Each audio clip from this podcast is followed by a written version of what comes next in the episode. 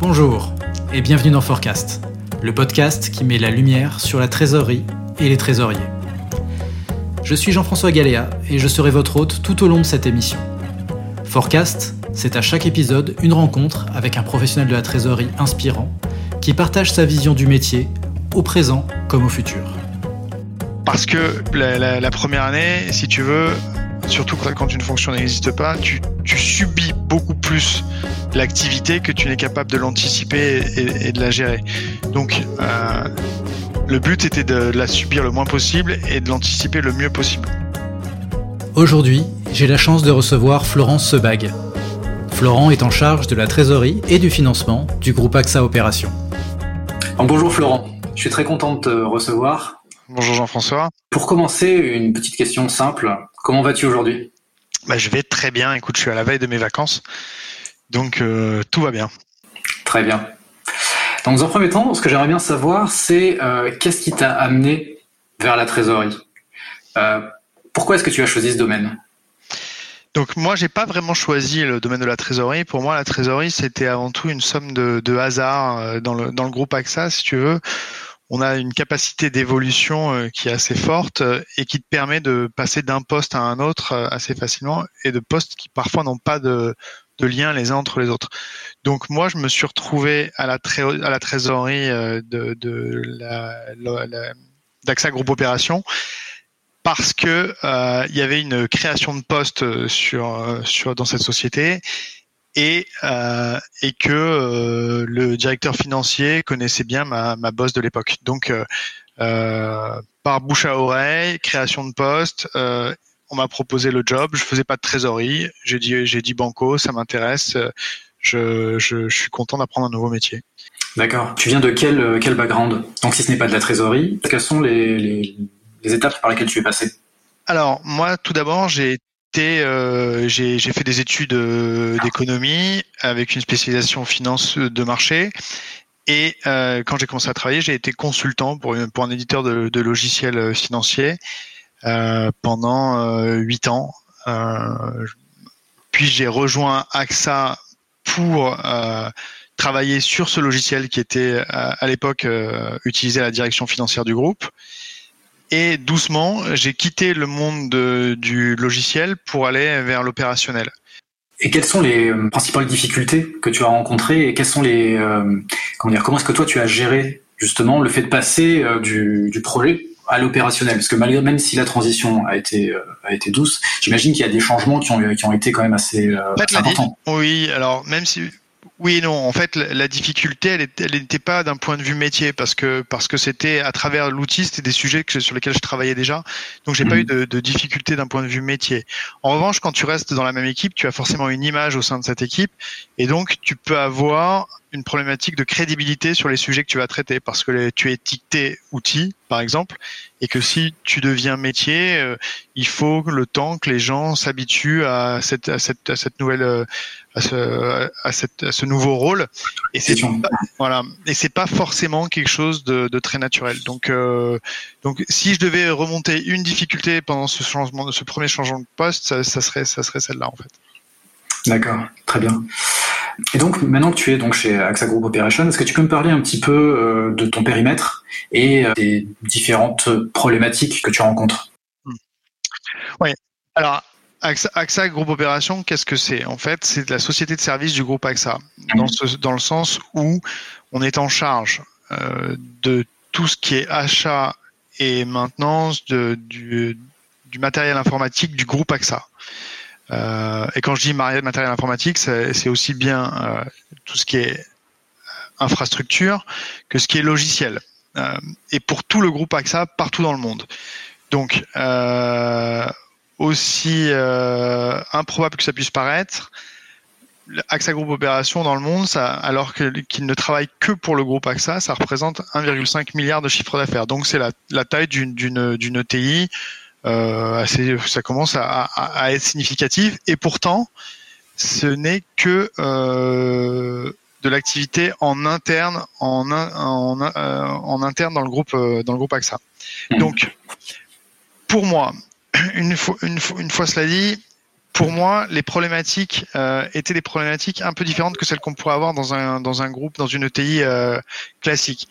À savoir que euh, on avait les inconvénients probablement, on a les inconvénients de la de, la taille importante du groupe AXA puisque c'est une société du CAC 40, donc avec euh, euh, des contraintes des contraintes importantes aussi bien en termes de de, de, de standards groupe que de, de, de, de, de compliance, que de aussi d'obligations parce qu'on est rattaché parce que notre mère est une société financière.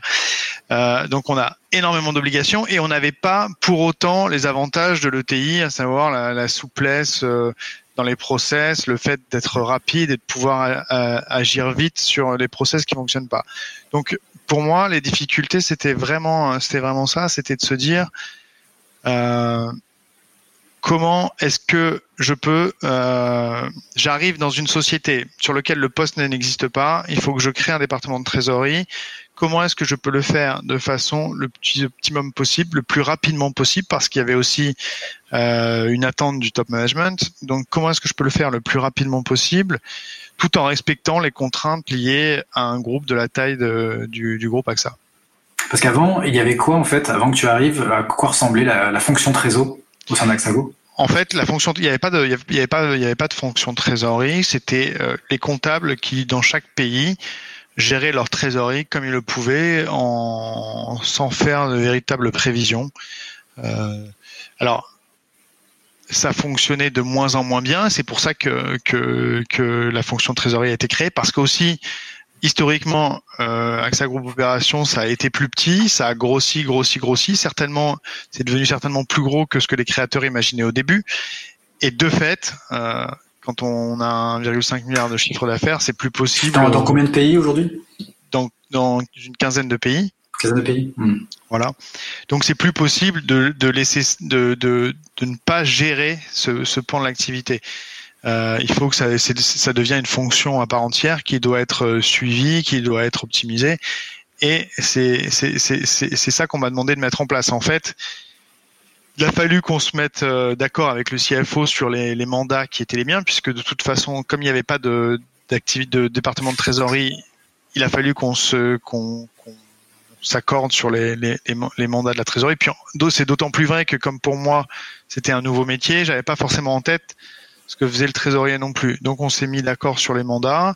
Moi j'ai façonné un poste aussi un peu à mon image et à l'image du groupe, à savoir il fallait répondre aux, problématiques du groupe et il fallait aussi que le, poste me plaise. Donc en fait, comme c'était une création, j'ai eu cette chance de pouvoir euh, d'abord me focuser sur les sujets qui me plaisaient le plus et que je trouvais le plus stimulant intellectuellement. Et c'est ça qui, qui, pour moi, était clé, c'était d'avancer euh, toujours sur des sujets. Alors, on peut pas, même quand on aime, un, même quand on a un, un métier passionnant, on, on, ne peut pas faire 100% de choses intéressantes. On est d'accord. Hein.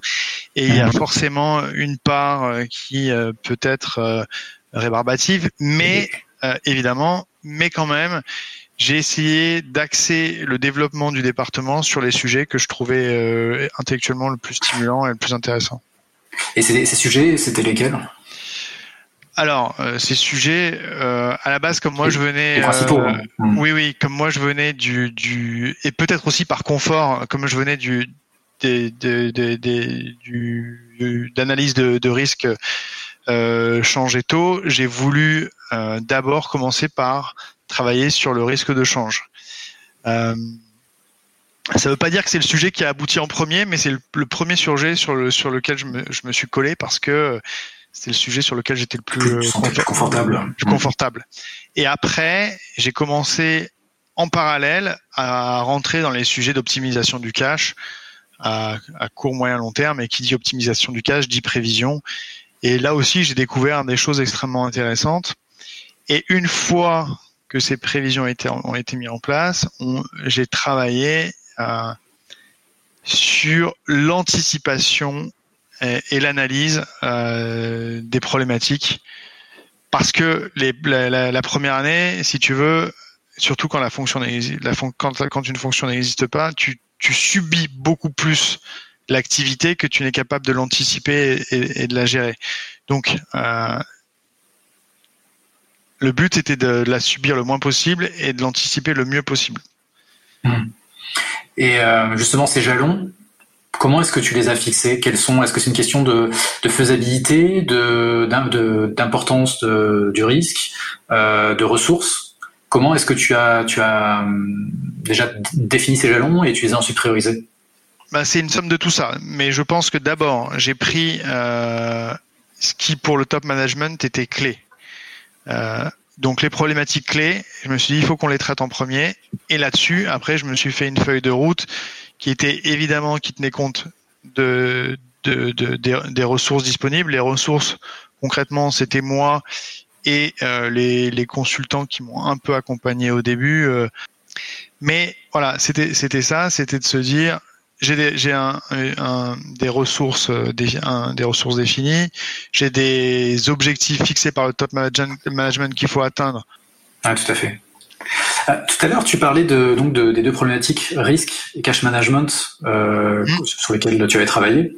En termes de, de risque, quelles sont exactement les, les problématiques que tu as sur ton périmètre? On parle de quoi quand on parle de risque chez Axago? Alors, chez Axago, il y, a, énormément de risques différents, mais chez moi, la, problématique risque est uniquement liée au risque de change. Donc en fait, si tu veux, comme on a une activité euh, dans une quinzaine de pays différents, on est forcément exposé à plusieurs niveaux au risque de change. On va être exposé euh, par nos flux opérationnels, ce qui est le, risque de change transactionnel. On va être exposé également euh, sur notre bilan par la valeur des titres de participation de nos filiales à l'étranger. Si j'ai une filiale euh, dont le, bilan est, est, en dollars aux États-Unis, par exemple, euh, bah, la variation du cours de dollar va avoir un impact sur la, sur la variation de la valeur de, de ces titres dans mon, dans mon bilan. Donc là encore, il y a un, risque qui est un risque de change qu'on appelle le risque translationnel. Et enfin, il y a le risque financier parce que on a des euh, on met en place des financements avec nos filiales euh, en devises étrangères et euh, forcément. En tout cas, quand il n'y a pas d'actifs sous-jacents pour la filiale, on, peut imaginer qu'il faut mettre, enfin, euh, ça peut être intéressant de mettre en place des couvertures de change également. Donc en fait, voilà, il y a ces, trois risques de change que que, nous on suit, qu'on monitore et sur lequel on met en place ou non des stratégies de couverture. Mais voilà ce qui est suivi chez Hexago. D'accord. Et donc sur le deuxième volet, euh, la partie euh, cash management, euh, quelle est la principale problématique, on va dire, que tu as que tu as rencontrée? Eh bien, écoute, assez paradoxalement, en fait, c'est ça qui est intéressant, c'est comme on est une société interne, on a euh, des, tous nos clients sont des, clients avec ça, et euh, même si on a de très bonnes relations avec nos clients, parfois ils se mettent un petit peu moins de contraintes sur le, les délais de paiement. Donc euh, on a euh, effectivement des délais de paiement qui sont relativement longs pour notre secteur et qui vont créer euh, des tensions sur le cash. Des tensions parce que, comme encore une fois, on est une société interne, on a des marges très faibles. Le but c'est pas de marger, mais le but c'est de fournir du service au groupe. Donc en fait, pour financer à la fois nos investissements et notre BFR, on a très peu de marge de manœuvre. Voilà. Donc, euh, en termes de cash management, la difficulté, c'était de gérer euh, un BFR extrêmement tendu, lié à la fois euh, à nos clients et au fait qu'on soit relativement peu capitalisé et qu'on soit qu'on ait des marges très faibles. Voilà. D'accord. Et comment donc tu as réussi à, à gagner en, comment dire, sur ces, sur ces sujets-là? Comment tu as réussi à, les, améliorer ces, euh, ces indicateurs? Donc, si tu veux, Jean-François, pour régler les problématiques de cash management, on a étudié les différents leviers qui s'offraient à nous. Euh, les leviers, c'était optimiser notre BFR et s'assurer euh, que euh, nous ayons les moyens de financer nos, investissements long terme. Donc, le court terme, comment est-ce qu'on l'a amélioré? On a réussi à réduire drastiquement le niveau, euh, les délais de paiement de, nos clients, Parce que qui dit groupe interne dit aussi pouvoir de pression en interne du top management sur nos différents clients et ça a très bien fonctionné. Et puis maintenant tout le monde joue le jeu donc on a des délais qui sont bien meilleurs. On a amélioré notre notre notre notre, notre BFR grâce à ça. Euh, on a également sur le long terme mis en place euh, des prêts avec le groupe des prêts plus long terme euh, pour assurer un financement périn dans le temps. Mais c'est vrai que structurellement on a eu des challenges assez importants pour trouver du financement, sachant que les règles dans un groupe comme le nôtre sont de limiter au maximum le financement externe. Donc, quand on veut être financé, il faut se faire financer par une entité opérationnelle, AXA France par exemple, donc euh, société d'assurance, ou par le groupe lui-même, qui est notre maison mère, euh, qui va soit injecter du capital, soit nous faire euh, des prêts également. quand toi tu dois recruter quelqu'un, euh, quels, sont les, éléments que tu, que tu recherches chez un candidat? Alors, moi, quand je vais recruter quelqu'un, euh, je ne vais pas dire que le background ne compte pas. Évidemment, ça compte. Mais je pense que j'attends juste le minimum minimum de connaissances, mais ce qui va être le plus important pour moi, c'est que le candidat réfléchisse et pense vite et comprenne vite.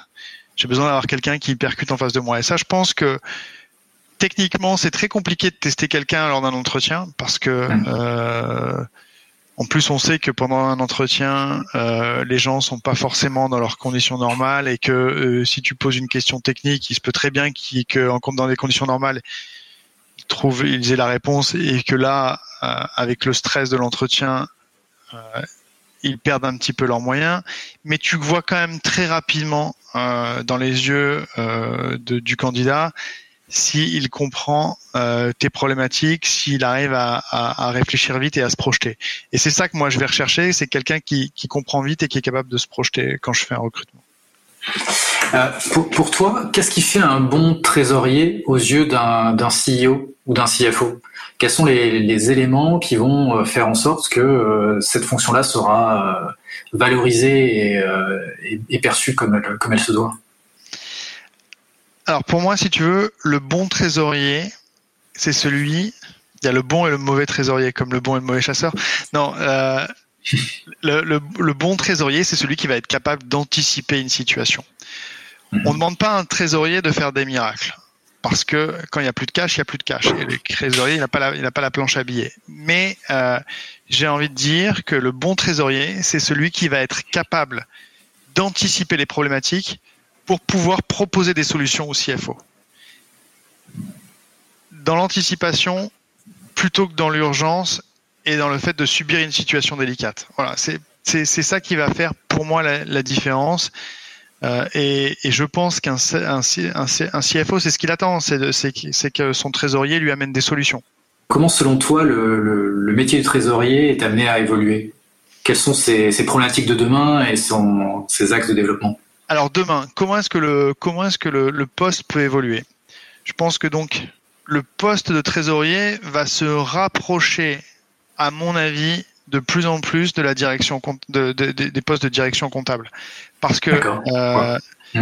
parce que euh, le trésorier à mon sens doit euh, pour pouvoir et on en revient à, ta question précédente qu'est-ce qu'un qu'est-ce qu'un bon trésorier mais pour pouvoir anticiper le trésorier doit être capable d'analyser. Et donc quand je dis analyser c'est à la fois prévoir en faisant euh, des, des, prévisions de cash à, moyen, à court, moyen, long terme, mais aussi analyser les difficultés structurelles ou conjoncturelles de sa société en analysant son bilan et donc en faisant de l'analyse financière, mhm. son bilan ou son compte de résultat. Et c'est pour ça que je dis que je pense que le trésorier va se rapprocher de plus en plus de la direction comptable parce que trésorerie et analyse financière, pour moi, ça, ça, va devenir étroitement lié. Euh, en tout cas, ça peut être une direction que souhaite donner euh, le management. Si on fait confiance, comme le, rôle du trésorier devient de plus en plus central, si on lui fait confiance, on va lui demander aussi d'analyser et de trouver des solutions. Après, on peut prendre, pour prendre l'exemple du, BFR, hein, mais le BFR, en fait, quels, vont être les, quels vont être les, les, leviers euh, le trésorier va regarder comment est-ce que son, son, son BFR est financé, s'il est financé par des capitaux propres, s'il est financé par de la dette, s'il est financé par de la dette, par quel type de dette, si c'est de la dette court terme, si c'est de la dette long terme. Et je pense que le, le trésorier doit être capable de faire ce type d'analyse-là et ensuite euh, de pouvoir aider le CFO à pointer ce qui ne va pas. Et il est capable de, de pointer du doigt ce qui fonctionne pas. Mais ça implique aussi également qu'on ait une, une, sorte de comment dirais-je de de changement de mentalité dans les sociétés. C'est-à-dire qu'aujourd'hui, plus une société est grosse, plus elle marche en silo et les services marchent en silo. D'accord? Et moi, je pense qu'en fait, si tu veux euh, pouvoir être plus efficace, il faut que les salariés aient une vision globale de l'activité et qu'on arrête de fonctionner en silo. Parce que si tu veux, euh, ne serait-ce que motiver euh, ton personnel, il faut leur, il faut donner un sens à leur travail. Et pour donner un sens, il faut qu'ils comprennent ce qu'ils fassent et comment est-ce que leur, et comment est-ce qu'eux-mêmes s'intègrent dans un process plus global. Et euh, à la trésorerie, je pense que on a vraiment la fonction qui par définition s'intègre vraiment bien à l'ensemble de, de, des différents process et en tout cas qui a une interaction avec beaucoup d'autres process. Donc c'est plus facile pour nous de, de, casser ces silos et de pouvoir euh, être au centre de l'activité et conseiller les CFO, aussi bien les CFO que la, que la, que la direction sur euh, les directions à, à, prendre en termes euh, de gestion euh, euh, financière, on va dire. D'accord. Donc toi, en, résumé, toi, ce que tu vois, ce que tu imagines comme étant l'évolution euh, du métier, ce serait plutôt euh, plus de fusionner avec les, métiers avec lesquels il est déjà en, en relation, plutôt que d'affirmer son sa particularité et de créer son, enfin de renforcer son propre silo, je dirais, aujourd'hui. C'est bien ça? Oui, alors tu peux avoir plusieurs approches. Hein. C'est soit euh, fusionner parce que je pense que. Finalement... un rapprochement. Après, euh, qui est, pas d'absorption. ouais. Et se rapprocher, ça veut pas, ça, ça, ça veut pas dire forcément s'oublier. Hein. Ça veut pas dire que tu euh, que parce que tu te rapproches, tu oublies tes propres particularités. Non, je pense que ça veut dire que euh, le trésorier doit être capable de faire euh, de l'analyse financière et donc doit être mmh. capable de se rapprocher de la direction euh, comptable, mais également doit être capable de transmettre la culture cash à l'ensemble de l'entreprise parce que c'est clé pour comprendre ouais. les problématiques de cash. Si tu veux pouvoir sensibiliser ton personnel, il faut aussi que tout le monde soit sensibilisé aux, aux, aux problématiques euh, cash. Donc, pour résumer, je pense que le rôle de la trésorerie de demain, ça sera un rôle beaucoup plus encore beaucoup plus central que ce qu'il peut l'être aujourd'hui parce qu'on a un rôle clé à jouer euh, de lien fort entre les différents services. En dernière petite question, euh, si tu n'avais pas fait de la trésorerie, qu'est-ce que tu aurais fait? J'aurais fait footballeur. Non, euh, non, non, c'est pas vrai. Non, ça m'aurait plu, mais c'est, mais j'ai, j'ai jamais eu le talent.